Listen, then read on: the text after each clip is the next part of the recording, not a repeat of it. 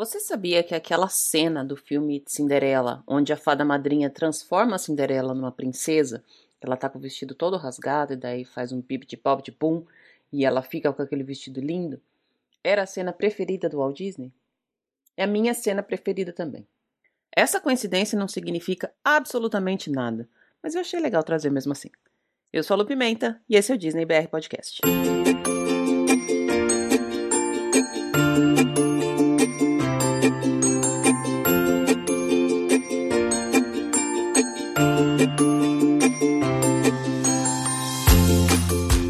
Olá, pessoal. Bom dia, boa tarde, boa noite, boa madrugada. Sejam todos muito bem-vindos ao episódio número 108 do Disney BR Podcast, o primeiro episódio de 2021. Tem como começar de outra forma? Não tem. Então a gente começa agradecendo. Primeiro, na verdade, eu quero agradecer pelo ano que passou. E pode parecer estranho, né, gente? Porque foi um ano que aparentemente a gente não trouxe muitas coisas boas, não. A gente trouxe coisas boas, mas a gente trouxe mais coisas ruins. E aí sempre dá aquela impressão de que, ah, não vou agradecer nada não, porque foi tudo horrível, então deixa quieto, não quero nem falar mais que esse ano existiu, nunca mais vai ser permitido pronunciar os números 2020 neste podcast. Não é bem assim, né? Eu quero agradecer a todo mundo que esteve junto comigo esse ano. Foi um ano muito importante para mim no sentido de ter conseguido carregar essa comunidade adiante. E eu não carreguei sozinha, eu só carreguei porque tinha gente é, se dispondo a me acompanhar, a me ouvir, a me ajudar, a me aconselhar e tudo mais. Então, quero deixar aqui esse agradecimento muito, muito, muito especial mesmo porque foi esse ano que eu descobri o tanto que eu preciso de pessoas que eu, na maioria das vezes, nem conheço. E não importa se eu não conheço, estou falando de conhecer pessoalmente mesmo, fisicamente, sabe? Não importa, porque o que importa é a energia, é a conexão que a gente criou por aqui, e eu acredito muito nisso, e acredito muito, muito mesmo que foi por conta dessa energia e dessa conexão que o meu ano não foi literalmente enlouquecedor. Sobrevivemos, sobrevivemos a 2020 e eu sou grata por ter sobrevivido na companhia de vocês, cada um estando onde esteja, eu aqui no meu canto, vocês aí no canto de vocês e mesmo assim todos juntos. Então fica aqui o meu agradecimento mais uma vez. Agora sim, a gente pode esquecer que o ano passou tá? Vamos trazer só o que a gente aprendeu, vamos trazer só as coisas boas, o que ficou de machucado, o que ficou de cicatriz, vamos deixar para trás, pelo amor de Deus, já tá na hora de respirar. Fora esses agradecimentos, tem aqueles agradecimentos de praxe para todo mundo que está chegando agora, todo mundo que vai chegar depois, todo mundo que entrou no, no, no meio do caminho, todo mundo que não entrou ainda, mas vai entrar, enfim. É, é muito bom poder contar com a companhia de vocês toda semana e é muito bom poder levar esse projeto adiante com a ajuda de todos vocês. Rede social, arroba DisneyBR Podcast. Acompanhe a gente por lá também. Eu tô sempre no Instagram falando de coisas relacionadas ao podcast, mas também mostrando e dividindo um pouquinho do meu dia a dia aqui, retomando agora as atividades de trabalho, de estudo, tudo voltando ao normal, dentro do que é possível, né? Mas é só procurar por Disney BR Podcast, especialmente no Instagram. Pode mandar um e-mail também se você quiser, disneybrpodcast.gmail.com. Se você escuta pelo Apple Podcasts, deixa estrelinha lá pra gente, deixa uma recomendação, que isso ajuda a aumentar a visibilidade e o alcance do podcast. Se você escuta pelo Spotify, segue no Spotify, porque assim você recebe a notificação de quando o episódio vai ao ar. E eu sempre falo aqui que o episódio vai ao ar quarta-feira às 8 horas da manhã, mas eu nunca disse 8 horas da manhã de onde. E na verdade eu não disse porque eu não sei. eu programo o episódio para subir às 8 horas, mas de vez em quando o WordPress, que é a, a plataforma que eu utilizo para subir os arquivos todos, eu não faço a mínima ideia de o que ele considera que é 8 horas da manhã. Eu costumo acordar aqui às quatro e meia, cinco horas, e normalmente quando eu acordo, quatro e meia, cinco horas da manhã, aqui onde eu tô, o episódio já tá no ar. Enfim, para você receber uma notificaçãozinha, segue a gente em qualquer que seja o agregador que você escuta o podcast, chama os amigos, comenta lá nos posts do Instagram, segue a gente, acompanha e, sei lá, faz aí o que der para você fazer para ajudar o podcast a crescer. Eu fico muito grata se você puder me ajudar desta forma. Se além disso você quer me ajudar um pouquinho mais, corre lá em www.padrim.com.br barra DisneyBR Podcast, que é o nosso site de financiamento coletivo, aonde eu arrecado dinheiro para cobrir os gastos de edição, de hospedagem, enfim, todos os gastos que eu tenho aqui com a produção, criação e tudo mais do podcast.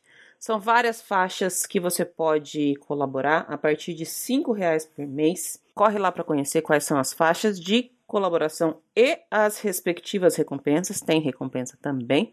Se você puder colaborar, eu agradeço muito. Se não puder, eu continuo agradecendo também. Mas algumas pessoas que colaboraram, eu gostaria de nomear aqui nesse episódio agora, deixar meu agradecimento nominal a cada uma delas. Aline Motolo Xavier, Aline Souza Canteiro, Ana Carolina Sola, Ana Cecília Lechugo, Ana Gaio, Ana Karina de Oliveira, Ana Laura, Camila Lima Guerreiro, Camila Wolf, Carol Simeão, Daniela Pires, Diogo Fedose, Diogo Macedo, Elisa Pequini, Gisele Rani, Gabriela Carriere, Jaqueline Góes, Juliana Esteves, Larissa Martean, Liliana Borges, Lucas Carneiro, Lucas Martim, Maria Alice Aguiar, Maria Inês Osório, Mariana Grosso, Patrícia Chose, Raquel, Gabi e Isis, Rebeca Issa, Ricardo Bertoli, Tatiana Lowenthal, Teresa Cono, Tiago Yamamoto e Vanessa Krolikowski. Essas são as pessoas que me ajudaram a tornar esse episódio possível. Obrigado de coração. Se o seu nome não está aqui, obrigado também porque você está aí ouvindo. E vamos seguindo. O episódio de hoje é top 10 filmes que eu gravei com a minha querida amiga Raquel, uma das pessoas que tem a voz mais doce e calma desta internet. A gente fez uma listinha de filmes que tocam a gente de alguma forma, mas antes de colocar no ar a conversa com a Raquel, eu queria só falar um, um, um assunto que eu comentei ontem no meu Instagram e que ontem, eu digo terça-feira, considerando que você está ouvindo esse episódio no dia que ele vai ao ar, quarta-feira, 6 de janeiro, eu fiz uma sequência de stories pela manhã e um monte de gente veio me falar comigo. Eu ainda tô nessas de resoluções e metas de ano novo. E uma das coisas que eu comentei foi uma meta que eu criei esse ano, que é terminar as coisas. O que, que significa? Deixa eu explicar um pouco mais sobre isso. Eu estava outro dia é, me preparando para ir dormir, escovando dente, lavando o rosto e tudo mais. E eu percebi que eu tenho três cremes de passar no rosto que servem para exatamente a mesma coisa. Não são cremes iguais da mesma marca, mas eles servem para a mesma coisa. E aí eu fiquei me perguntando, por que, que eu tenho três? Então eu criei essa meta de terminar o primeiro creme, depois terminar o segundo creme e só quando o terceiro creme estiver lá no finalzinho eu comprar mais um creme para substituir. Eu tenho quase certeza que se vocês olharem na dispensa, na área de serviço, no banheiro, no guarda-roupa de vocês, vocês vão achar aquela coisa que você comprou porque tinha uma que, que, vai acabar. E eu não tô falando de que tá acabando, não, tá, gente? Tá tudo bem você comprar mais um sabonete e deixar ele ali guardado para quando você for tomar banho ter, ter acabado o seu primeiro, você ter mais um lá. Não é isso. Eu tô falando de, por exemplo, na minha área de serviço, tem quatro desinfetantes. Por que, que eu preciso de quatro desinfetantes? Na verdade, eu não preciso, né? Tem várias, vários desses itens que aqui na minha casa tem repetido. E aí eu comecei a expandir essa ideia. Tem livros que eu comecei a ler e não terminei. Tem projetos que eu comecei a fazer e não terminei. Tem planos que eu comecei a fazer e não terminei tem relacionamentos interpessoais que eu comecei e que não me servem para mais absolutamente nada e que eu não terminei. Então, lá do creme de passar no rosto, eu fui até os comportamentos, atitudes, relacionamentos que eu tenho, que eu comecei e que eu não terminei e que para esse ano uma das minhas metas é terminar com tudo isso. Deixar comigo tanto materialmente quanto emocionalmente, só aquilo que me traz coisa boa, só aquilo que me agrega. Era isso que eu quis dizer com a minha meta de terminar as coisas, terminar os relacionamentos, terminar os hábitos. Tem muita coisa aí para terminar. Eu fiz uma listinha e eu fiz uma listinha meio que crescente, ou seja, meu primeiro plano é terminar o creme do, do rosto que tá ali na no meu banheiro e não comprar outro enquanto não tiver quase terminando o terceiro pote de creme. Mas disso vai aumentando. Então assim, terminar um livro que eu comecei a ler, terminar um projeto que estava na minha cabeça e que eu comecei a fazer, mas por algum motivo eu parei. E a gente sempre tem um motivo, tá? Sempre tem um motivo, leia-se uma desculpa. Então eu queria propor esse, essa reflexão aí para vocês. Termina as coisas de vocês. Acaba com aquilo que não está fazendo bem. Não ocupa esse lugar, deixa esse lugar vazio, porque vai chegar uma outra coisa, uma outra pessoa, um outro comportamento, um outro hábito. E aí você analisa se ele pode ficar ou não, ou se você precisa terminar com ele também. É isso que eu queria falar. Agora sim, vamos conversar um pouquinho com a Raquel, vamos escutar essa listinha de filmes. Se você tem algum filme preferido que não foi falado aqui nessa lista, nem na minha, nem da Raquel, comenta lá no Instagram com o seu filme preferido. E se você não concorda com o que a gente colocou aqui, comenta também, porque eu adoro uma polêmica. Um beijo grande, semana que vem a gente volta. Tchau, tchau.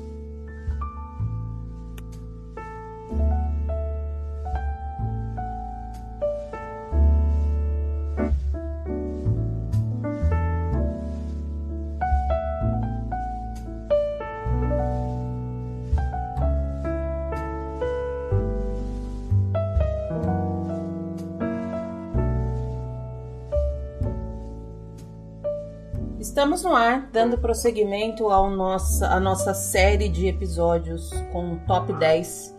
Hoje a gente vai falar de um tema que antes de eu começar aqui a gravação com a minha convidada, a gente já chegou num acordo que foi difícil montar essa lista de top 10, porque a gente queria colocar, sei lá, eu queria colocar uns top 32, mais ou menos, se fosse olhar todos os, os filmes da, da, da franquia desde o início, é difícil separar 10. Eu fiz uma listinha aqui, minha convidada também fez, a gente vai discutir Raquel, seja muito bem-vinda mais uma vez e obrigada pelo seu tempo e disponibilidade. Oi, Lu, obrigada a você. E eu adoro estar aqui. Melhor podcast. Eba, adoro. Adoro quando, quando os convidados gravam e depois falam, posso gravar mais uma vez? É sinal que a experiência foi legal. Maravilhoso. Parece que a gente está conversando ao vivo. Só que não é, né? A gente está longe. e falar sobre, sobre esse assunto, o, o papo flui fácil, né? Não tem como dar errado, né? Disney, é, a gente sempre fala, né? Não, não tem concorrência. Não tem como concorrer, gente. É muito maravilhoso. É bem isso mesmo. Bom, a gente separou para falar aqui os top 10 filmes. Eu não tinha brifado a Raquel no início e acabei falando agora há pouco. Eu só separei filmes de animação ela já me, me adiantou que tem uma das, das escolhas da lista dela que tá na, na, na parte de live action. Eu não sou muito a favor de live action, então eu não ia entrar em nenhum mesmo das minhas, das minhas preferências. Já faço uma pausa logo de cara para falar que quando eu gravei esse episódio eu não tinha assistido Mulan. Se eu tivesse assistido, com certeza ele entraria no número 1, talvez. Mudaria essa minha ideia de que eu não gosto de live action mas achei que valia a pena fazer essa intervençãozinha aqui, porque Mulan é muito maravilhoso e quem não gostou está errado. Mas eu não sei você, Raquel, mas na minha lista também tem filme Pixar. Você incluiu o Pixar também?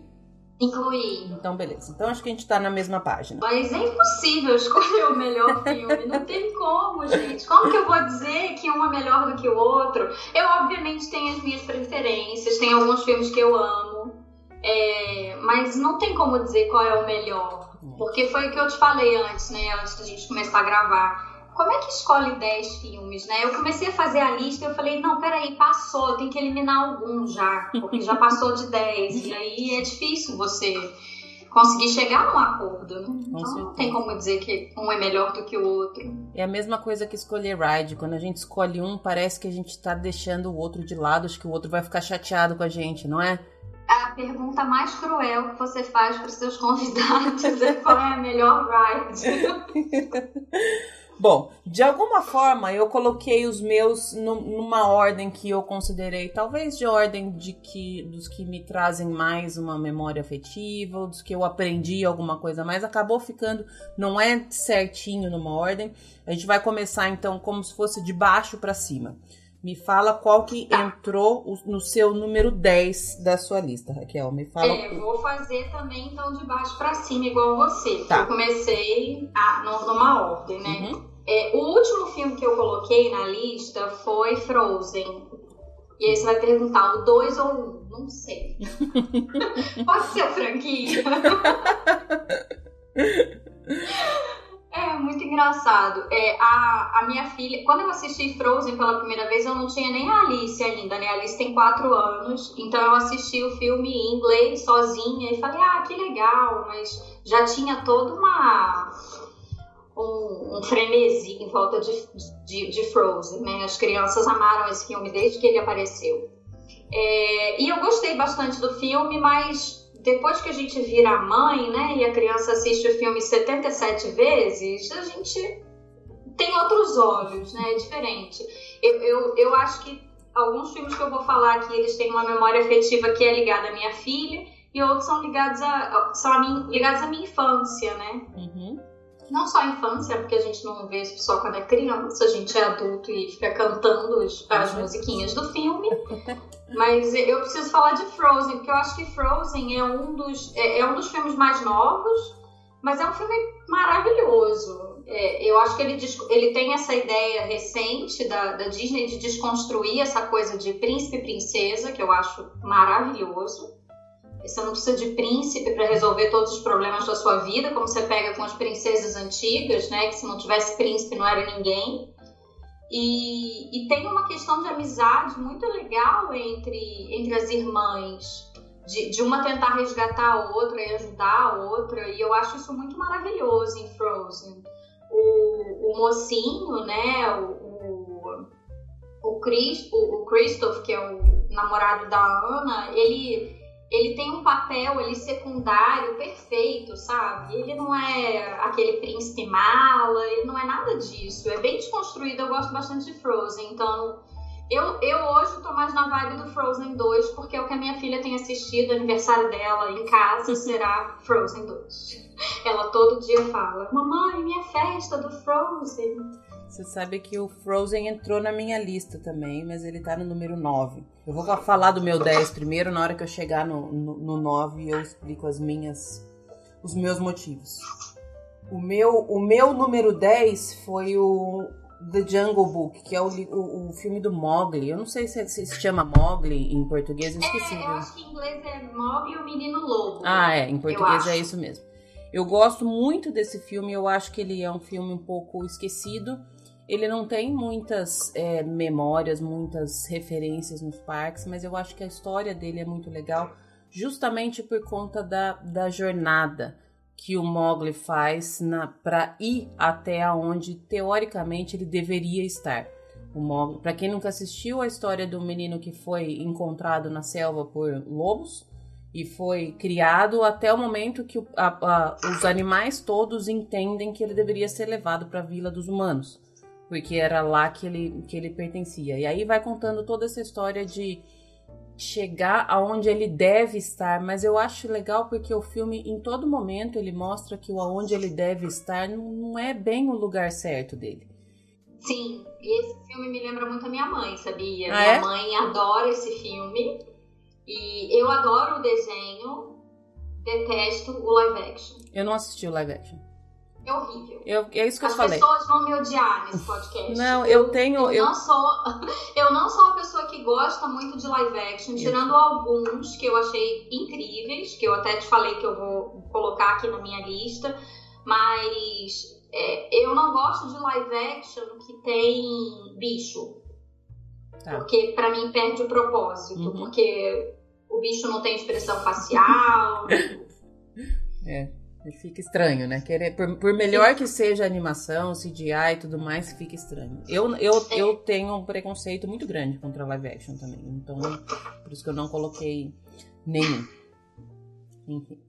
O seu número 9, Raquel, o que, que tá na sua lista? É, o meu número número 9 é um filme é, que eu, eu até esqueci de te falar. Eu também tenho um outro filme aqui que é com pessoas e é Malévola, uhum. o primeiro. Tá. Adoro Malévola. É, eu acho que esse filme, por que, que ele me toca muito? Eu assisti esse filme, eu já era bem adulta. É, mas ele me toca muito porque esse filme me mostra que toda história tem dois lados. Porque tem muito essa coisa, né, de o vilão, o vilão, o vilão, mas por que, que ele é vilão? O que, que aconteceu? Que caminho que ele percorreu até ele virar um vilão? E Malévola para mim é perfeito. Depois de assistir Malévola, eu amo a Malévola e detesto a princesa. detesto é uma palavra forte, obviamente não detesto, mas a história da Malévola, é, da maneira que ela foi contada nesse filme é incrível. Eu sei que aquilo ali foi uma invenção, eles fugiram da história, eles inventaram, né, todo um, um background ali para contar a história de fato da, da Malévola, mas eu achei incrível Achei incrível a jornada da Malévola uhum. naquele filme. Então, eu para mim é importante mencionar esse filme pela, pela jornada. Eu acho que a jornada foi muito incrível e te faz lembrar que você tem que pensar que a pessoa não é só aquele momento que você enxerga, né? Porque é isso, você tá vendo lá a Bela Adormecida e aí você fala, ok, a Aurora é a mocinha, coitadinha, mas o que que fez a Malévola chegar até onde ela chegou. Uhum. Então eu, eu preciso falar da Malévola por causa disso. É legal esse, esse contraponto que esse filme tem. Eu gosto bastante dessa história também. Embora, o, ainda bem que você falou do número 1, um, porque o número 2 eu gosto bastante. Eu acho linda a fotografia do 2, só que eu acho que ele, não sei, ele mudou muito. Aí mudou demais o, o rumo da história da, da Malévola. acho que não era. Sim. Não era bem assim que, que tinha que ser. Enfim, eu acho o 2 muito mais bonito. Aquelas imagens da, da floresta são maravilhosas. Eu acho muito lindo mesmo. Mas eu não gostei muito do rumo que levou a história do, do, do Malévola 2. É, eu, eu também gosto mais do primeiro. E como eu te falei, pela história. Uhum. Eu acho fantástico a história que é contada no primeiro filme. É, a jornada, para mim, é uma coisa muito importante. E isso é uma coisa muito presente em alguns filmes, né, da Disney. Sim. O meu número 9, como eu tinha falado, é o Frozen, mas eu coloquei especificamente o Frozen 2. E eu acho que acaba sendo os mesmos motivos que, que os seus, essa desconstrução de história de princesa. Só que o número 1, um, para mim, ele deu. O tanto que ele. Eu, eu acho que o hype foi tão grande que me empapuçou. Então, assim, não vou falar que eu não canto Let It Go até hoje, porque eu canto, não adianta. E, e canto muito mais que a Cria. Acho que eu gostei mais dessa franquia do que a, do que a Julia, que ela já tava maiorzinha quando, quando assistiu. Mas eu gostei mais do 2 do dois, por conta de toda essa, essa história de amizade, por conta do, do sentido de amor verdadeiro, o que, que te leva a fazer, por onde você tem que ir para cuidar, para salvar as pessoas que realmente importam. Eu acho que ele é um filme muito importante na história da, das animações Disney, porque ele realmente coloca uma, uma quebra que já vinha vindo com, com Alguns outros filmes já começaram a atender para esse filme, mas o Frozen ele marca muito essa história de princesa não precisa ficar lá deitada esperando o príncipe vir salvar de tudo. Ela pode resolver tudo sozinha. E é legal porque o, o, os príncipes nessa história elas, eles são bem secundários, né? Tem, tem pouca relevância para a história, principalmente no 2. Então ele ficou no meu, no meu número 9. É, eu, eu adoro. Como eu te falei, eu tô mais na vibe hoje em dia do 2, é o que a gente tem assistido mais. E depois de ter assistido várias vezes os dois, eu acho que eu também acabo preferindo o segundo. Legal.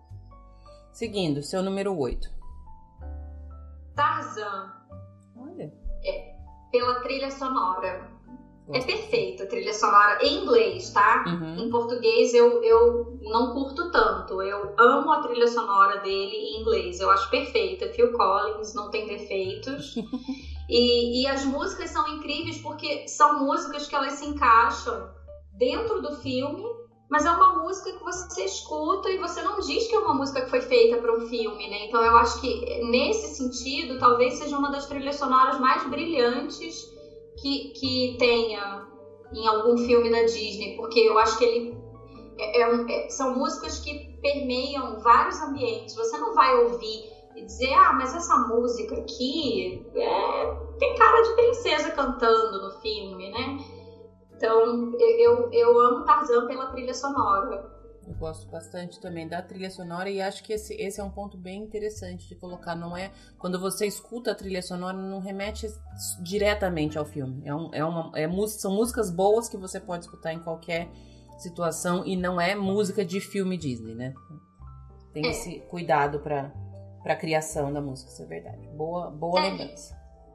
E eu acho engraçado isso porque quando eu tava pensando na lista, Lu, é, o, o filme não é só o filme, né? Uhum. Não é só a história. Ele vai muito além disso. Então, o Tarzan, ele tá na minha lista pela trilha sonora. Uhum. Eu acho o filme legal. Obviamente é uma animação muito antiga, eu, eu não sei o ano, mas é bem antiga. Uhum. Então não é uma animação que você olhe e fale, nossa, que incrível. É, é bem diferente, né? É. Pra, pra gente que viu animações muito antigas e hoje em dia tá vendo animações muito modernas, você pega aí o Toy Story, o último, uhum. a diferença de imagem pro primeiro, então tem tudo isso, mas esse filme para mim ele tem muito da música, eu gosto muito da música dele, então eu, eu quis colocar aqui por causa disso. Legal. Porque eu acho a trilha sonora perfeita. O meu número 8 é Up, que é o, o meu primeiro filme da da Pixar. Eu tenho três filmes Pixar na, meu, na minha lista. E esse filme, é, eu acho assim, para começar, as histórias Pixar, elas são muito diferentes das histórias Disney. Por mais que a gente consiga enxergar traços de semelhança no tipo de, de animação, de desenho, dos traços, tudo mais, as histórias são muito é, não são histórias para crianças, né? São histórias muito profundas as histórias. É, Pixar e se você se deixar levar, você chora que nem gente grande mesmo. Sempre. E esse filme eu acho lindo. Eu gosto muito da, da, da teimosia do, do, do, velhinho. Eu gosto da, do, do, da mesclagem de temas sérios com a, a, comédia que é representada pelo cachorro, pelo dog ali. Eu gosto muito desse filme e eu acho que ele é um filme pouco, pouco valorizado também. Ele tá no meu, no meu número 8. Sim, é, eu gosto desse filme também, eu acho ele bacana. E é engraçado porque é isso que você estava falando, né? Os filmes da Pixar, eles são mais profundos, então logo nos primeiros minutos de, de filme você vê que a, a esposa do velhinho morre. Uhum. Tipo assim, morreu e, segui, e seguiu o filme, tinha minutos. Então, eles são bem mais profundos. É. Eu gosto bastante também. Seguindo na lista o seu número sétimo, Raquel. Número sétimo, oh, ótimo. Vou longe nesse. Hércules. Amo Hércules. Esse Acho que talvez é um filme ele... super não valorizado pelas pessoas e super esquecido. Agora em janeiro, quando eu tive na Disney, é, eu fiquei procurando para ver se eu achava alguma coisa do Hércules e eu só achei uma loja no Epcot que tinha uma camisa do filme. Nossa. É surreal. Amo Hércules, olha, amo as, amo, amo as músicas. Uhum. Elas têm uma pegada super diferente das pegadas de música normal, porque parece uma coisa meio gospel, não, não parece? Não parece. Tem, tem uma pegada de música gospel, com aquelas deusas cantando maravilhosas.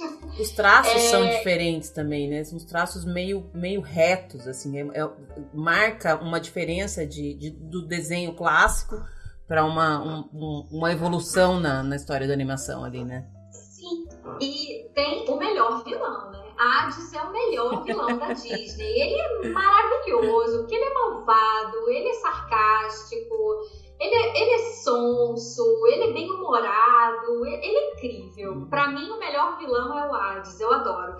Reza a lenda que vai ter um live action de Hércules, né? Que a Disney está produzindo. Então, eu confesso que estou enlouquecida para ver esse filme, porque adoro. Eu, eu, vi Hércules quando eu era criança ainda, acho que ainda era meio criança na época do Hércules.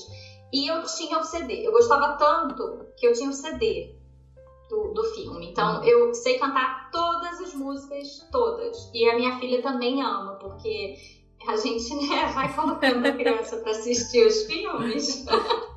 E aí ela de vez em quando pede: Mamãe, eu quero ver Hércules, adoro Hércules. Esse talvez seria um que entraria na minha lista por conta das músicas. Eu adoro as músicas desse filme, eu acho elas maravilhosas, gosto muito mesmo. A música do filme, que é, que é meio que tema do filme, que é aquela Golden Distance, é uma música que eu não consigo ouvir sem chorar. Então eu acho ela, ela é. muito. tem uma mensagem muito forte nessa música, né?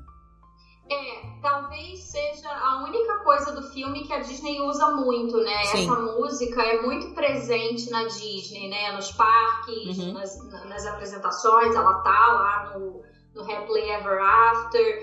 É, mas eu acho que o filme ele é meio esquecido, sabe? Precisava dar mais amor para ele. Mas eu, eu amo, adoro Hércules. Então. O meu número 7 é o meu primeiro filme de princesa, e aí é uma princesa Pixar também, que é Brave, o, o Valente. Eu acho que a história do Valente também mostra essa coisa de não preciso de príncipe. Pelo contrário, os príncipes ali são só para tirar sarro. Os, os, supostos príncipes ali, os, os pretensos príncipes com quem ela vai se casar ou não. Mas tem uma história muito legal de família que é uma coisa que, assim, eu vivi muito essa coisa de brigar com a minha mãe, de achar que a minha mãe não me entendia, que eu só fazia as coisas erradas, que tudo que eu fazia não dava certo, aquela coisa. É, ele me mostra bastante. É, me, eu me sinto muito bem retratada nesse filme, especialmente aquela parte onde parece que, que o pai e a mãe só quer fazer coisa que a gente acha que tá errado, mas e a gente tem uma tendência a achar que, nossa, pior pai, pior mãe, só que se acontece alguma coisa, a gente, a gente faz o que tem que fazer para proteger, para salvar, para cuidar, tudo mais. Então eu gosto muito dessa mensagem de, de família que a gente demora um pouco para para aprender. Eu sempre falo aqui que eu fui uma adolescente meio, meio rebelde, dei muita ruga e cabelo branco pro meu pai pra minha mãe, mas depois a gente cresce e a gente fica com essa, com essa coisa de querer resgatar tudo isso. E isso é uma coisa que é muito presente na minha vida, depois de eu ter passado que eu passei com os meus pais doentes. Então a gente começa a, a valorizar, a gente se arrepende de tanta coisa que a gente fez que não precisava ter feito. Então eu gosto muito desse filme. É o meu primeiro filme de princesa na lista, uh, O Valente. Eu gosto. Eu gosto bastante, eu adoro essa história. Eu gosto das princesas empoderadas. Uhum.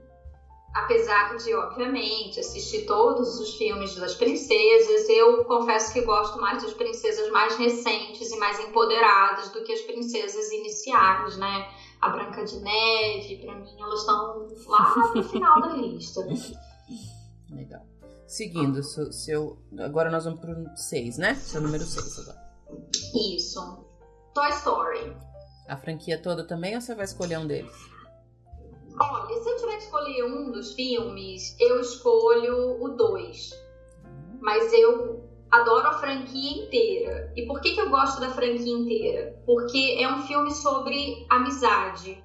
Toy Story para mim é um filme sobre amizade, sobre coletivo, sobre não deixar as pessoas para trás. E aí, se eu tiver que escolher um filme, eu escolho dois, exatamente pela história do dois, né? Porque não sei se todo mundo lembra, né? Porque eu assisto várias vezes Toy Story. Mas o 2, para mim, tem uma história muito legal que é o Woody, ele é roubado por um por dono de uma loja e ele rouba o Woody e todos os, não todos, né, mas o, o Buzz e vários outros bonecos passam o filme todo procurando o Woody para tentar resgatar o Woody, porque o Woody é o boneco do Andy e eles fazem parte da família do Andy. E Toy Story para mim é fantástico por causa disso, porque os bonecos são uma família incrível. Eles têm um, eles têm um, uma cumplicidade entre eles que é incrível. E eles têm essa amizade entre eles, mas eles também fazem tudo pelo Andy, é tudo para agradar o, o, seu dono, né? Eu acho muito fantástica a história. Eu gosto de todos os filmes, mas talvez o 2 para mim seja o que tem isso mais marcante, a questão da cumplicidade e da amizade entre, entre todos eles. Você gostou do, do quarto, do, do, da finalização, da, da, se é que finalizou ou não? Acho que a gente já pode falar aqui, porque não é mais spoiler, né? Se não assistiu ah, até agora, sinto muito. muito tempo, né, gente? Outro dia eu tava ouvindo uma, um, um, podcast e o cara falou que se passou sete dias que tá, já, tá, já tá passando, já pode falar que não é mais spoiler. Então tá tudo eu certo. Eu também ouvi isso. Eu, eu, também ouvi isso. Foi maravilhoso. Muito bom. Mas assim, sete dias às vezes é complicado pra um filme, né? Pra uma série você até vai. Um filme sete dias é puxado, né, gente? mas, mas eu acho que não é spoiler, mas não, Lu. O que, que, você achou é... do, do, quarto filme? Eu, eu adorei o quarto filme, mas eu não consigo imaginar o. Não consigo imaginar o Woody como um brinquedo sem dono. É, que essa que é, a, que é a grande jogada aí da, é exatamente por isso que eu perguntei. Quem tem esse, esse apego, vamos colocar assim, entre aspas, com a franquia, achou que essa foi uma parte falha, que você meio que quebra a, a história do Woody aí com essa. colocando essa imposição, entre aspas, para o destino dele, né?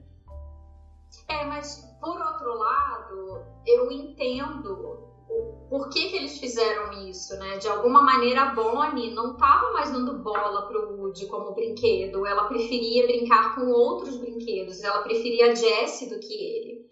E então eu acho que quando ele reencontra a Beth e passa por toda a jornada ao longo do filme, é, eu, eu acho ok eles terem feito o que fez, mas eu jamais colocaria o Woody como um brinquedo perdido, como eles chamam, né? Uhum. É, eu não sei. Eu não achei péssimo, mas eu acho esquisito. É. Mas faz sentido dentro do contexto que eles colocaram, né? Eu acho que o Woody, se ele voltasse para casa, ele voltaria e ficaria largado no armário.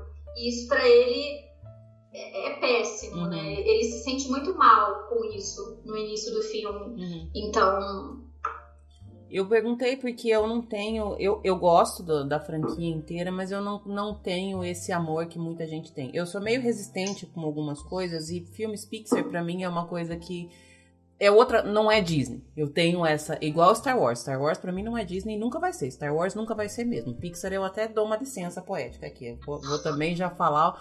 Pronto, falei, sabe? É, olha, eu, meu irmão esse podcast vai me matar eu não consigo gostar de Star Wars. Então, eu, eu, eu, eu prefiro não falar sobre isso. Eu já tentei. Eu já me esforcei para gostar, mas. Eu já tentei, mas não consegui. Enfim. É, e eu não tenho essa. Eu gosto de Toy Story. Não tô falando que eu não gosto, que eu acho ruim, não é nada disso. Mas eu não tenho esse amor que muita gente tem, porque eu acho que muita, tem muita gente que se vê um pouco na, na, na vida do Andy, vamos colocar assim que passou por essa fase de ter os brinquedos, depois cresceu, depois foi embora. Eu não sei por que, que eu, não, eu não tenho esse tipo de, de ligação, então eu não, não acho, eu não consigo ter esse tipo de, de visão que você tem. Eu não consigo ver o, o, o Woody como um brinquedo sem dono, essa, esse tipo de coisa eu não enxergo. Mas eu gosto muito do. Ao contrário, indo na contramão de, que, de quem tem essa, esse amor pela, pela franquia eu gosto da história do 4 porque justamente por, pelos mesmos motivos que você gosta, mas pelo outro lado. Porque a gente muda. A gente pode mudar. Ao longo de toda a franquia, o Woody foi mostrando isso, que precisa ter um dono, que ele tá ali pra, pra dar alegria pro dono, independente de qual seja o dono. Ele passa pela mudança de dono, tudo isso. E aí chega uma hora que ele não precisa mais ter um dono. Ele precisa ter a vida dele, seguir o caminho dele. E eu gosto dessa coisa de mudança, porque às vezes a gente resiste tanto a mudar e achando que vai ser ruim, que não. É a mesma coisa da história do Mogli, sabe? É aquela coisa que às vezes tem uma coisa que já está imposto para você, que você tem que fazer isso, e não é bem assim. Às vezes quando você sai desse, desse caminho, acontecem coisas muito legais e talvez bem mais legais do que, que aconteceriam se você continuasse naquilo que, entre aspas, estava escrito para você. É, eu achei incrível isso que você falou, e se você for pensar sobre a franquia do Toy Story, é, o Woody, ele vai mudando. Uhum. No primeiro filme, quando o Buzz aparece, ele surta, porque ele era o brinquedo preferido e de repente aparece o Buzz e fica, o primeiro filme fica toda aquela história, né, de tô morrendo de ciúmes de você, mas eu não posso te largar no chão, porque senão vão falar o quê de mim, uhum. né?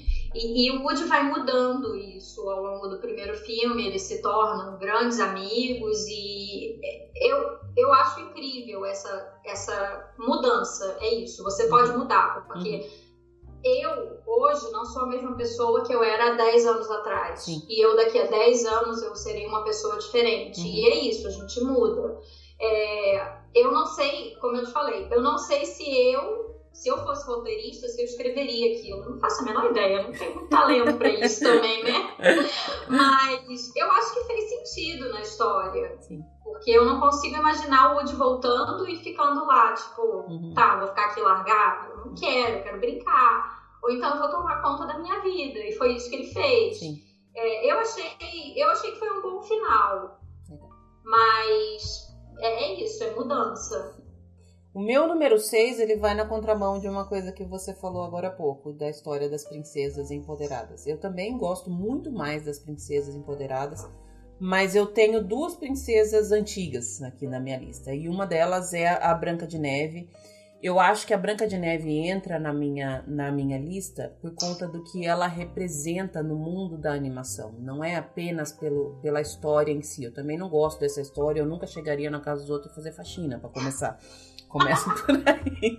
Já tá tudo errado.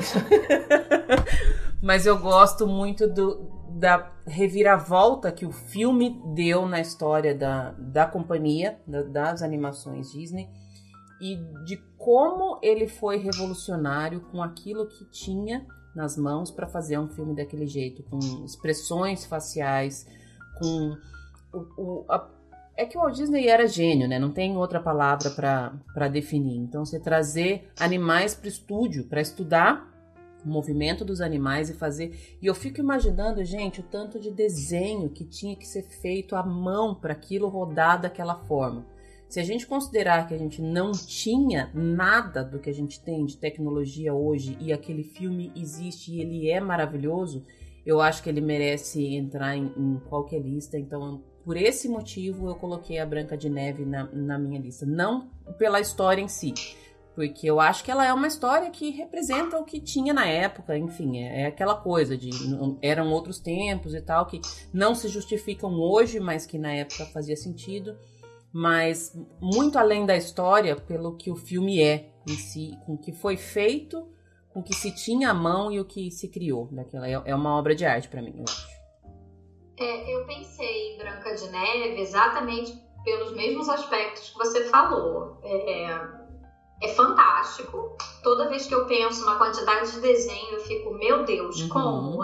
É. Como conseguiam fazer isso? Porque é muito brilhante. E a parte dos animais, é, a, a, expressão facial dos animais na Branca de Neve é incrível. É. Você não diz que o filme tem a quantidade de anos que ele tem. Exato é surreal. É, eu acho que as expressões faciais do, dos humanos não são tão incríveis, não, óbvio, né? O filme foi, foi quem deu o pontapé inicial em tudo, né? Então, uhum. é a mãe das animações. É, mas é, é, incrível mesmo toda, toda a história da animação por trás. Eu pensei em colocar na minha lista, mas como eu te falei, né? Eu tive é que começar a arriscar nome e aí eu fui pelo meu coração. Show. Seguindo, chegamos na metade da lista agora, o seu número 5, Raquel.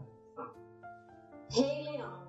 Ah, Rei Leão. Nossa, Rei Leão é, é um dos filmes que eu também amo a trilha sonora porque o Elton John também não tem defeitos. é, e é engraçado porque isso é bem diferente do Tarzan, né? No Tarzan, o Phil Collins fez a trilha sonora e ele canta a trilha sonora no, no filme. E o Elton John não, né? Ele só fez a trilha sonora, mas ele não chega a cantar de fato ao longo do filme. Uhum. É, mas eu amo a história de Rei Leão, é um filme que marcou muito a minha infância é, a fita verde que a gente Sim. via milhões de vezes. é, adoro a história, adoro os personagens. Timão e Pumba são maravilhosos. Hum, Não são, eles são umas fofuras. Sim. Adoro a história, adoro as músicas, é um clássico. Hum, por favor, não vejam live action. É, é, é tudo que eu tenho pra falar. o Rei Leão tá na minha lista também, mas ele tá lá pra cima. Ele é o número 2 da, da minha lista. E eu acho que também pelos, pelos mesmos motivos. O Elton John sem defeitos e o filme inteiro sem defeitos, né? Vamos combinar. Porque... Não tem, o filme é perfeito. E, e, tudo, eu acho que tudo que, que é baseado no Rei Leão é incrível. É. Eu assisti a peça da Broadway do Rei, do Rei Leão Nossa, e é... é... Eu ia falar disso também. Melhor musical que eu já vi na vida inteira. Eu não consigo tirar da minha, da minha cabeça. Eu, eu, o duro, porque assim, agora, qualquer outro musical que eu assista, eu comparo com o Rei Leão e todos perdem. Só, é só isso que eu tenho a dizer, apenas. Mais uma intervenção de extrema relevância para falar de musicais. Tá certo que não é um musical é, de filme, mas Hamilton ganha de todos os musicais para sempre, por todo sempre, por todas as vidas, por todas as encarnações. Então eu amo o Rei Leão pela produção inteira que ele é, mas infelizmente ele perdeu o posto de primeiro lugar para Hamilton. Eu não sei o que falar. É perfeito. É, é, perfeito, tudo é perfeito. Se um dia vocês puderem assistir esse musical, assistam. Ele não tem defeitos, ele é maravilhoso o ator, eu não sei o nome, o ator que faz o Scar, ele apenas é o melhor ator do mundo. O cara é incrível, é incrível, tudo é muito incrível. E, e para mim traduz muito bem é, a história do, do Rei Leão, né, que a Disney conta. Eles preenchem algumas lacunas no musical, é, mas é, é, fantástico. Eu gosto bastante. É fantástico, o Rei Leão é, é um filme perfeito. Eu gosto não sei desse... por que eles fizeram esse live action. Então, eu me recuso é, pro é... resto da vida. Esse é um que eu com certeza não vou assistir. Eu, eu fecho o olho com vocês. Eu, eu, antes de estrear o live action, eu ouvi, fui ouvir as músicas. Eu ouvi o começo de duas músicas e aí eu já tive certeza que eu não queria nem, nem ouvir as músicas. Né? E olha que eu gosto da Beyoncé, hein? Vou falar para vocês. Por conta de. Não é, não é preconceito, eu, eu gosto, mas eu acho que entra naquilo que você falou, não tem como fazer um live action de animal, gente. Não dá, você estraga, estraga o filme apenas. Eu não assisti, é, não pretendo assim, assistir e sigo nessa firme nessa crença aí. É, eu antes de assistir, eu achava que seria uma péssima ideia, mas eu fui assistir para levar a Alice ao cinema. É, e, e fui, né? Sabendo que eu não ia gostar, eu já tinha é, ouvido alguns podcasts falando e eu falei, cara, eu vou pensar a mesma coisa, eu tenho certeza. Porque eu já tinha visto o trailer, né? É, para mim, o que perde a magia do, do live action é que a computação gráfica é perfeita. Você jura que o cara foi numa selva, numa floresta, seja onde for, catou um leão e mandou o leão andar de um lado para outro. É perfeito. É, a parte gráfica do filme é surreal, você pensar que nada daquilo existe de verdade. Mas os personagens não têm expressão facial nenhuma, então é um bando de bichinhos só mexendo a boca assim. E, e acaba que perde a emoção, Sim. porque não é só a fala de quem está dublando. É, tem, tem, tem a expressão facial que não existe. Então, para mim, perde completamente a magia do filme. Sem contar nos erros que aconteceram, né? Na música, na parte do Can You Feel the Love Tonight, não tava de noite. precisa falar mais nada. Eu não quero nem saber mais nada falar sobre, sobre esse live action. Ele não será permitido. Mas eu acho a que eu vou animação até... é perfeita, Sim. sem defeitos. Sim. Tanto que ela tá no meu número 2. E eu acho que ela é uma animação muito icônica, porque tem momentos em que você não sabe se aquilo é uma animação ou se é uma, uma, uma imagem real as imagens do começo, aquela música do começo, na hora que, você, que começa, você já arrepia inteiro. Aí você começa a ver aquele monte de animal, e se assistir aquilo, aqueles animais passando em bando, se assistir aquilo no cinema, parece que eles vão passar por cima da sua cabeça. Ele, ele é um filme muito maravilhoso. Esse foi o primeiro filme que eu tive o CD da trilha sonora. Esse era um que eu sabia cantar todas as músicas nas duas versões, porque a maioria das músicas tem a versão feita pelo, pelo Elton John, e aí ele canta Can You Feel the Love Tonight e tal, e a versão do filme em si. Então eu sabia cantar todas, inclusive as músicas que não tem fala, só as instrumentais, eu sabia tudo também. Esse tá no meu, no meu número 2. Mas, retomando a, a, a lista, é, o meu número 5 é o meu último filme Pixar da lista, que é Coco que eu acho que é o filme que eu mais chorei na minha vida inteira e eu não tô falando só de animação. ele é um filme que tem. A partir de um certo momento eu apenas fiquei chorando para sempre, desisti de, de tentar parar de chorar. Foi isso que, que eu fiz. Eu gosto muito da história do, do, do Dia dos Mortos, essa tradição no México e tal. E achei muito bem retratada por um viés diferente ali. Tem essa coisa de, de família, você não pode esquecer da pessoa que se foi, porque na sua memória ela tá viva. Então, eu assisti eu, a Júlia, minha sobrinha e a minha irmã, e as quatro saíram destruídas do cinema, literalmente. Foi muito. Eu, eu, esse é um filme muito marcante para mim. Coco tá na minha lista, só que tá mais lá pra cima. é, é, perfeito, não, não tem que falar de Coco. É, eu acho que é o único filme da Disney que eu sempre choro, não importa o o momento que eu tiver, eu sempre vou chorar. É perfeito. A jornada dele com a família é, tem um pouco da, do lado da rebeldia que você comentou de Valente também. Uhum. É, porque tem aquela coisa de que ah, minha família é chata, minha família não quer deixar eu seguir meu sonho. É, e é, é, incrível a jornada que o Miguel percorre. E o final do filme, assim, o filme você chora, é o que você disse, né? A gente chega num momento que começa a chorar e vamos até o final chorando, mas o final do filme em que ele tá reunido com a família dele e, e, os, e, e a família que já morreu tá ali junta, nossa, não, não tem como não. É. Não tem como não se debulhar em lágrimas, é perfeito. E ele tem a, a coisa do, do vilão que você não acha que é o vilão. Eu gosto muito dessas coisas de que fala, putz, mas esse cara tá estranho, esse cara não é isso, e depois ele realmente era estranho mesmo. Eu gosto de, de vilão que no princípio não é vilão, sabe? Eu gosto bastante dessa, dessa coisa, desse plot twist de quem é a pessoa ruim do filme. Prosseguindo na nossa lista, o seu número 4, Raquel. É, meu número 4 é Aladdin. Uhum. E eu amo Aladdin, adoro o filme mas eu prefiro o live action do que a animação. Uhum. Adoro a animação, a animação é perfeita, mas eles transformaram de uma maneira, é, é, eles conseguiram transformar o desenho no live action numa coisa surreal, uhum. porque a Jasmine ela ficou muito mais empoderada do que ela é no filme, né, no live action. E ela já é empoderada, né, pra época. É, ela já é bem empoderada, mas eu acho que no live action eles transformaram a Jasmine numa mulher maravilhosa, super empoderada, super segura de si, que, que, quer dizer que ela não vai fazer aquilo, ela, ela consegue ter uma sensatez muito grande no filme. E eles conseguiram usar todos os elementos do desenho que são muito legais no live action também. O gênio é um personagem fundamental, ele é muito bem humorado, ele é engraçado e tudo isso persiste no live action.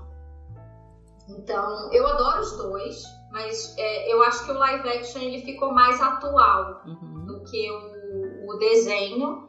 O desenho é muito antigo também, né? Uhum. Adoro as músicas, é um dos filmes que eu também amo as músicas e, eu acho que as músicas é, no live action ficaram tão perfeitas quanto as do desenho. Eu, eu adoro, é, é, uma princesa maravilhosa, Jasmine é super empoderada e no live action, é um live action que vale a pena assistir.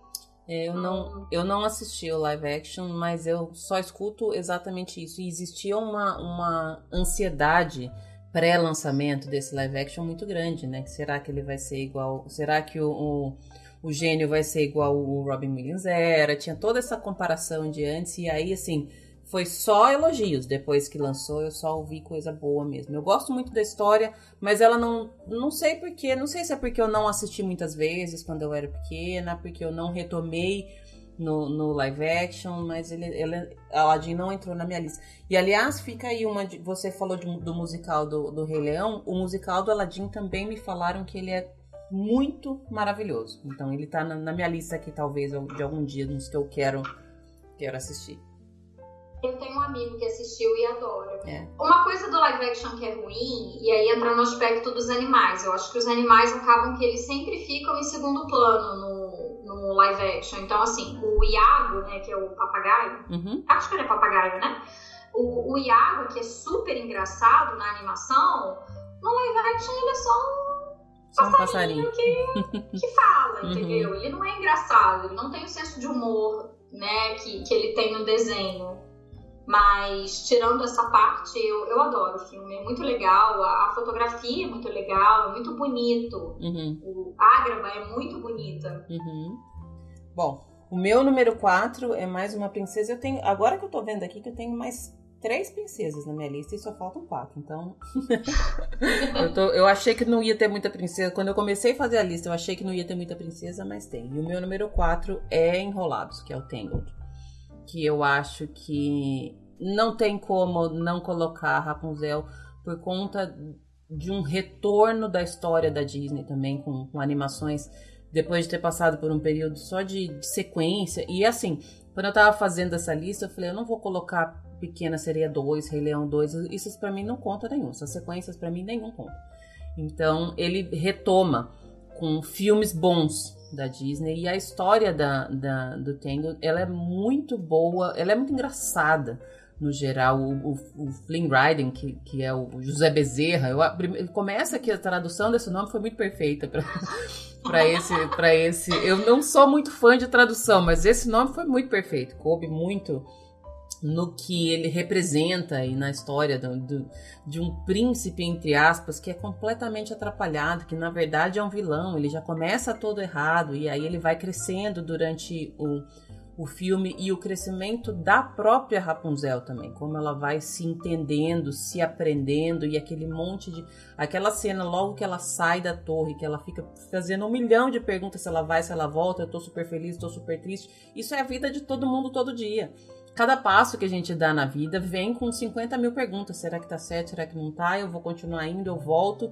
E eu acho muito legal trazer esse tipo de reflexão para um público que teoricamente é de crianças, mas que precisa ter contato desde cedo com, com, assuntos que vão estar na vida delas para sempre. Esse monte de, de sentimento que a gente às vezes nem sabe nomear, a gente não entende. A gente quer uma coisa, na hora que a gente consegue, a gente morre de medo daquilo que a gente conseguiu. Isso é, é o que vai é, é crescer, isso é vida. Então eu gosto muito da, da- desse filme por conta da, da jornada dos personagens, do crescimento dos personagens dentro do filme e da animação em si. É é uma animação linda, aquela cena das lanternas também não precisa. A música é um, é um show à parte, mas se você enxergar aquela cena sem música, você já chora. E é difícil acontecer isso. Então Tangled está no, no meu número 4. Adoro, adoro o filme, é, acho maravilhoso por tudo isso que você falou. É, só tem uma coisa que eu não gosto desse filme, e aí eu tô falando da dublagem em português, é o Luciano Hum. Huck fazendo o príncipe, Não né? Que é precisava. péssimo. É um péssimo dublador, eu não sei por que, que a Disney teve essa ideia, é, então eu, eu tenho um pouco de resistência em assistir. Eu assisto mil vezes, né? Minha filha adora, a gente vê, adora a história, adora a jornada de todos os personagens. Mas fica. Eu acho que depois desse filme a Disney aprendeu, né? Que não tem que botar esse povo pra dublar o filme. E, e eu acho que uma coisa legal dos filmes mais recentes é que quem dubla canta. Uhum. Porque antigamente não era assim, né? Quem dublava, é, dublava e quem cantava, cantava. Então eram duas pessoas diferentes. E eu acho muito mais legal isso que eles têm feito recentemente, de ter a mesma pessoa que vai dublar e que vai cantar. Uhum. Eu acho que fica melhor pro Sim. filme. Fica- Então, continuidade fica melhor, né? É. Ok. Agora chegamos nos, nos top 3, hein? Agora, agora que é um assunto sério aqui. Ó, meu terceiro filme é Coco, que a gente já falou, né? Maravilhoso, Jornada da Família. É um filme incrível. Eu, eu não sei nem por que que eu não coloquei em primeiro lugar. Eu sei por que que eu não coloquei em primeiro lugar, mas é um filme muito emocionante. Me toca demais. É, eu acho incrível a jornada do Miguel. é, em- E é uma jornada que não é só dele, né? Sim. É da própria família que não, não conseguia lidar com seus problemas e que re- resolveu que a música era o problema deles. Uhum. Então vamos pegar a música e dizer que a música não presta. Não, vamos revisitar as coisas, vamos tentar entender os problemas, vamos tentar é, melhorar alguma coisa é, e vamos enfrentar o problema que a gente tem e vamos descobrir a solução e daí a gente segue. E o Miguel é que dá o pontapé inicial para isso, né? Com toda a rebeldia dele de criança rebelde que, que quer fazer o que é diferente, porque não é porque todo mundo na minha família é sapateiro que eu também tenho que ser sapateiro. Deixa eu ter meu sonho em paz, sabe? Isso é muito fantástico, porque você consegue aplicar isso na vida, né? Sim. Assim como a gente estava falando da história da Rapunzel, que todo dia você tem que fazer aquilo. Ah, eu vou, eu não vou, mas eu vou com medo, mas eu vou. E, e o Miguel tem essa jornada que é surreal. Uhum. É, é incrível o quanto que ele cresce e o quanto que a família cresce com ele junto, o quanto que ele consegue transformar a vida de todo mundo ali e como ele percebe a importância da tradição. Que ele contraponto, não, né? não dava bola, né? Uhum. Como uma boa criança rebelde. Ah, besteira isso. e, ele percebe, e ele descobre da maneira mais incrível que aquilo não é uma besteira. Sim. Eu, eu adoro pouco. É, é um filme que tem que ver. É. É muito, muito. É um filme profundo, é um filme que até criança que não entende muito bem de se emocionar com essas coisas se emociona. Mas é, é, é muito legal, eu gosto bastante também, acho ele maravilhoso. Minha filha ama o Miguel. Quando a gente estava no Epcot agora, e aí a gente entrou na pirâmide, ela viu que tinha o Miguel lá dentro. No outro dia, quando a gente voltou, ela, mamãe, vamos lá ver o Miguel ah, de novo. Bonitinho. Tão fofo. Show. O meu número 3, ele é de, de uma princesa também, antiga. E é um filme que eu gosto muito dele porque ele é um pouco a minha visão de ver as coisas. Eu sempre fui, eu sempre gostei muito de escrever. E eu sempre escrevi desde pequena coisas que a princípio parecem contraditórias. Então é, você escreve uma coisa que você está querendo dizer duas, três ou dez coisas. Eu sempre fui essa pessoa. Então, o meu número 3 é Alice no País das Maravilhas.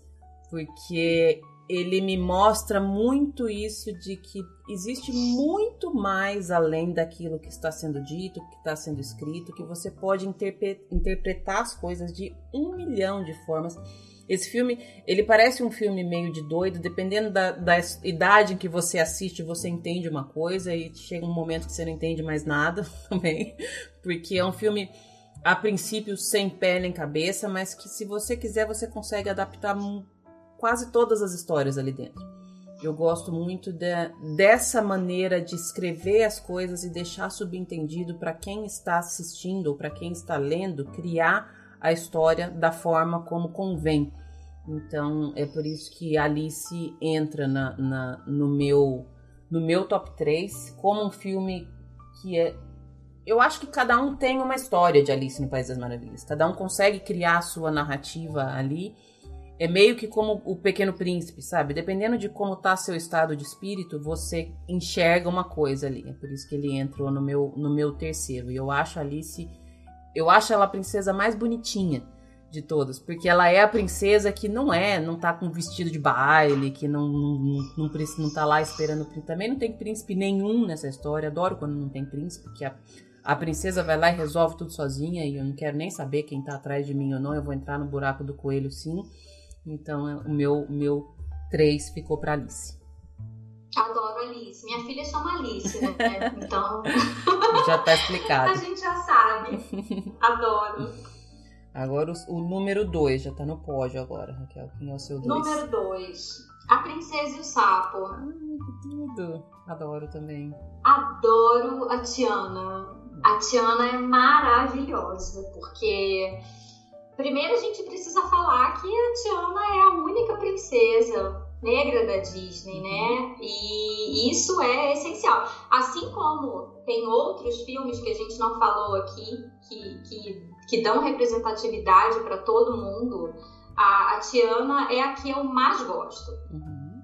Eu acho a Tiana incrível, porque a Tiana é aquela menina que cresceu é, no meio do luxo quando estava trabalhando, quando estava junto com a mãe, enquanto a mãe trabalhava, né, numa mansão enorme, aquela mansão que é gigante, eles moravam numa casa pequenininha, a família humilde, que tinha um sonho quando criança e que correu atrás desse sonho. Ela encontra um príncipe no meio do caminho, mas ela não precisava do príncipe para realizar as coisas. Mas eu acho maravilhoso porque a Tiana é aquela que chega pro príncipe Navin e dá um tapa na cara dele quando precisa, faz o negócio direito, vai cortar esse negócio aí, corta isso. Você tem que fazer as coisas e, e, vamos lá, que eu vou te botar na linha, porque eu não vou acabar com a minha vida por causa da sua palhaçada. e eu acho maravilhoso. A Tiana tem uma história incrível. Tiana pra mim é perfeita. E aí vamos entrar na treta da Splash Mountain. Não tem como não entrar, é... né? Gente, tem que sair, não, não importa. E aí eu acho que as pessoas têm que aprender a separar as coisas, né, Lu? É, o filme, não importa se o personagem que tá na ride não é o personagem do filme, eu acho que a gente tem que andar pra frente e todo mundo junto. É. Então, eu acho maravilhoso que a Splash Mountain seja reformada com o tema da Princesa e o Sapo, que inclusive acho que é uma princesa que aparece muito pouco no parque. Então eu acho que, além de tudo, ainda é perfeito. Eu adoro a Tiana, eu adoro a Tiana. É, a minha filha também ama. E eu amo as músicas do filme também, porque São tem toda boas. aquela coisa, aquela pegada de jazz, Sim. de blues, sabe? Uhum. E, e, é muito maravilhoso. Não tem como não amar a Princesa e o Sapo. É. É a jornada da Tiana é ótima. Muito bom mesmo. E essa coisa de eu preciso trabalhar para ter o que eu quero, não, não vai ser tão fácil para mim. Eu não vou herdar de fulano. Se eu, se eu não for atrás, ninguém vai. E isso eu aprendi com o meu pai. Então essa essa lição eu também tive com o meu pai. Então eu, eu me vejo um pouco indo atrás do, do que eu tenho que fazer e sabendo que tem que ralar para conseguir. E mesmo ralando, às vezes você não consegue exatamente do jeito que você quer, às vezes você tem que dar alguns passos para trás, às vezes você tem que repensar, às vezes você vai ficar em dúvida, será que era isso mesmo? Será que eu tinha que fazer? Será que se eu for pelo outro caminho não é mais fácil? Mas sempre seguir aquilo que que é o, o, o propósito, encontrar o propósito e seguir, né? Acho que ela traz essa, essa história muito forte. Sim, adoro. É, adoro Tiana. Tiana é perfeita. Bom, meu número dois é o Rei Leão, como a gente já tinha falado lá para trás. Não tenho o que falar, Rei Leão. Eu acho que na verdade a gente podia fazer uma lista com top 10 e todos os 10 seriam Rei Leão. Tem vários critérios aqui. Rei Leão é. O Rei Leão é um filme muito completo. Ele ganha em muitos quesitos. Se você falar de diversos aspectos, ele tá na, na lista. A gente já falou bastante dele. Vamos seguir pro pódio, pro primeiríssimo lugar agora. Eu tô super, super curiosa para saber o seu, que eu não faço nem ideia eu vou ser clichê no meu primeiro lugar, porque é o meu filme preferido da Disney desde muitos anos, que é A Bela e a Fera. Olha. Eu adoro a Bela. A Bela é incrível é, no sentido de que e, e, aí eu também gosto do live action, porque eu acho que o live action ele preenche umas lacunas que o desenho, que a animação deixam você meio, tá, mas e o que, que aconteceu? Cadê a sua mãe? Quem é a sua mãe? Por que, que você tá aqui só com seu pai? Aconteceu alguma coisa? E o live action preenche isso. Uhum. Mas eu acho muito legal, porque a Bela é aquela menina que vai na contramão de tudo, né? Ela mora numa cidadezinha, todo mundo tem aquela vidinha pacata, e ela e ela quer ser a menina diferente, ela, ela lê, ela quer ler, uhum. e, e ela é ela é feita de, de. As pessoas fazem chacota dela por Sim. isso. Né? Uhum. Pra que, que, você vai ler? Mulher precisa ler, mas por que, que você quer ler história? Que coisa vai sem graça, vai arrumar um marido, sabe? E aí tem o Gaston maravilhoso, né? O vilão bem estereotipado, macho, bobão, né? Forte, que acha que é só músculo que importa, enfim. E a Bela vai na jornada de, de, do conhecimento, né? Eu quero sair daqui, eu quero viver minha vida, e aí de repente o pai dela se mete na enrascada e ela corre atrás e fala: Não, eu faço o que eu tiver que fazer, mas eu vou, eu vou tirar você dessa, e se eu tiver que sacrificar minha vida, eu sacrifico a minha vida é, por você. Uhum. E nessa jornada, ela obviamente transforma a fera, uhum. que é maravilhoso. Não, não, não, tem como dizer, né? A fera que passou por todos os problemas para se tornar aquilo, né? É, é, a representação da fera como a, a, besta mesmo, de que eu sou estúpido, uhum. eu sou eu, eu sou melhor do que você, eu tenho dinheiro, então que se dane. E, e, essa jornada de transformação que ela ajuda a, a Fera é, é, incrível. E ela se torna né, uma, uma mulher muito mais poderosa.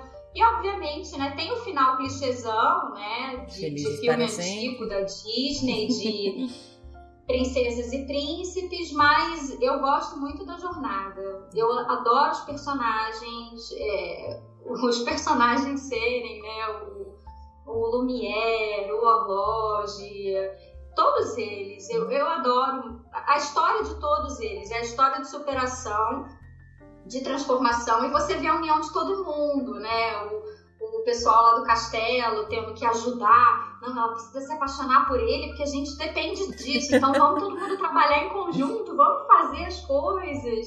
É muito legal. É o meu filme preferido. É meio clichêzão, mas é o, é o meu filme preferido. Tem um sentimento muito é, importante para mim, me remete à minha infância, mas é uma coisa que eu ainda gosto.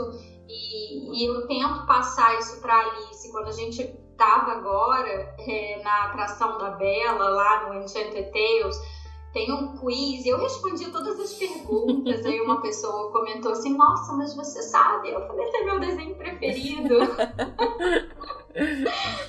Eu adoro a jornada da Bela. Muito e bom. eu também gosto que ela não é uma princesa cheia de frufru, sabe? Uhum. Que não é aquela menina que nasceu princesa. Uhum. Ela nasceu plebeia e. E ela, ok, ela virou princesa, mas ela, ela veio de baixo. Uhum. Eu gosto disso. O meu número um também é bem clichê, mas é por outro lado. O meu, o meu primeiro é Cinderela. E aí eu, eu às vezes eu entro num conflito comigo mesmo, porque a história da Cinderela, na verdade, a história da Cinderela do primeiro filme, ela acaba de uma forma que, que é o que a gente tenta não passar para as filhas da gente hoje. Não existe um pronto, vou resolver esse problema, virei princesa e acabou e tá tudo maravilhoso.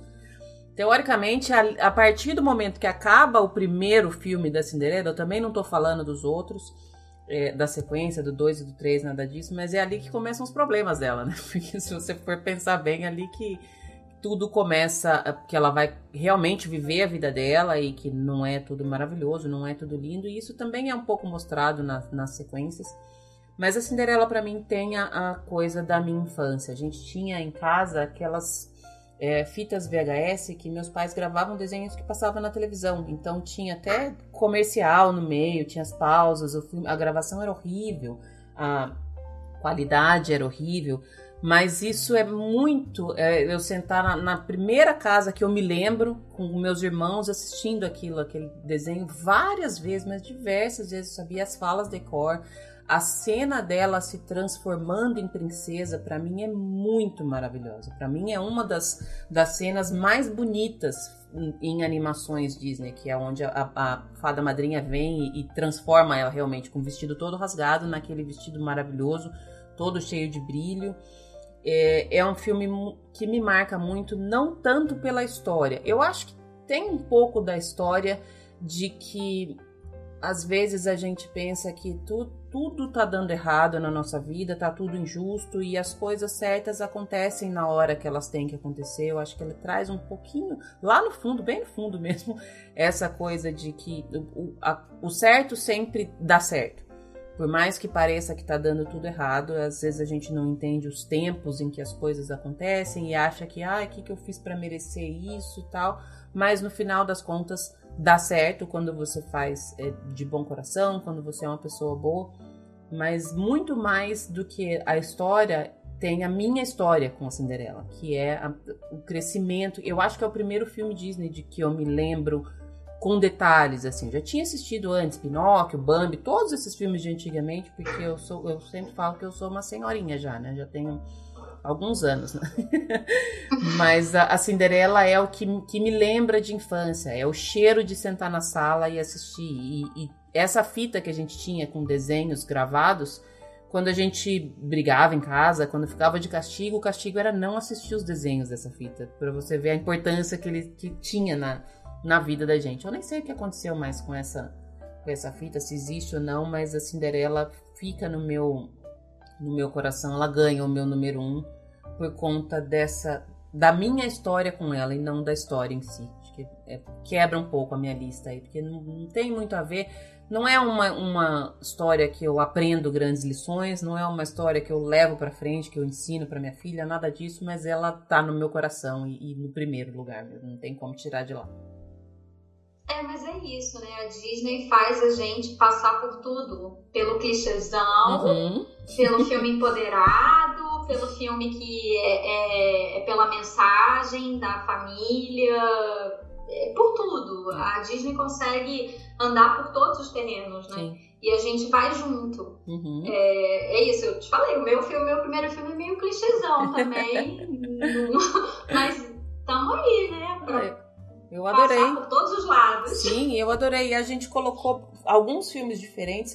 Eu acho que alguns filmes clássicos acabam entrando meio que em todas as listas de todas as pessoas. Não tem como, como tirar alguns filmes de, de melhores, mas a gente colocou vários pontos diferentes. É por isso que eu gosto desses episódios de top 10, porque por mais que as listas se encontrem, às vezes as justificativas e as histórias, as, as memórias que elas trazem são diferentes. Eu gosto desse, desses dois pontos que a gente consegue trazer nessas, nessas listas.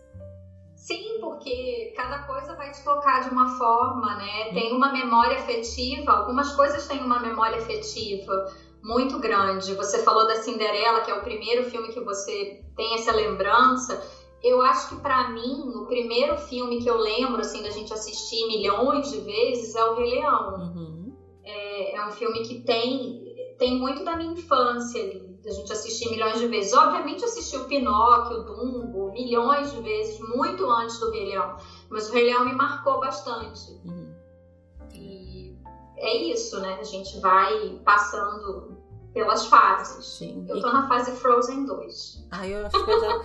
Eu gosto bastante do Frozen 2, mas também já, já tá dando já. Eu acho que Elsa e Anna já acabou. Precisa criar uma princesa nova. Eu acho que tá bem na hora de surgir uma princesa nova, mas totalmente nova mesmo, sabe? É pra quebrar tudo, é, quem sabe. Eu, eu, gosto, eu gosto muito da Moana. Uhum. Bom, tem vários filmes que a gente não falou aqui, mas a Moana também é uma princesa maravilhosa Sim. e bem, bem empoderada, bem dona da sua vida, bem destemida. Né? É, e, e, tem várias, né? É injusto só o top 10. Tem que ter. Não, a, a gente, gente tem que fazer top 20. Não significa que os outros não são bons. É só que eles, esses entraram na lista hoje. Talvez se a gente fizer uma lista amanhã, vai ser, vão ser diferentes os, os filmes. Sim. Sim, com certeza.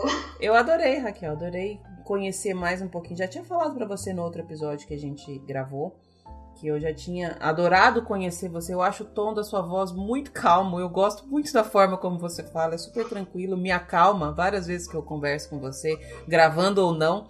Mas obrigada mais uma vez pela sua disponibilidade, pelo seu tempo e por estar dividindo aí um pouquinho da sua história Disney com a gente.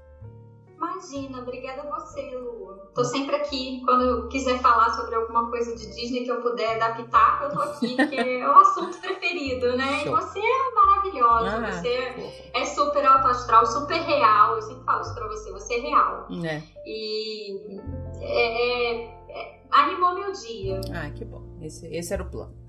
Bom, a gente vai se falando. Um beijo grande para você, Raquel. Tchau, Lu. Obrigada. Beijo.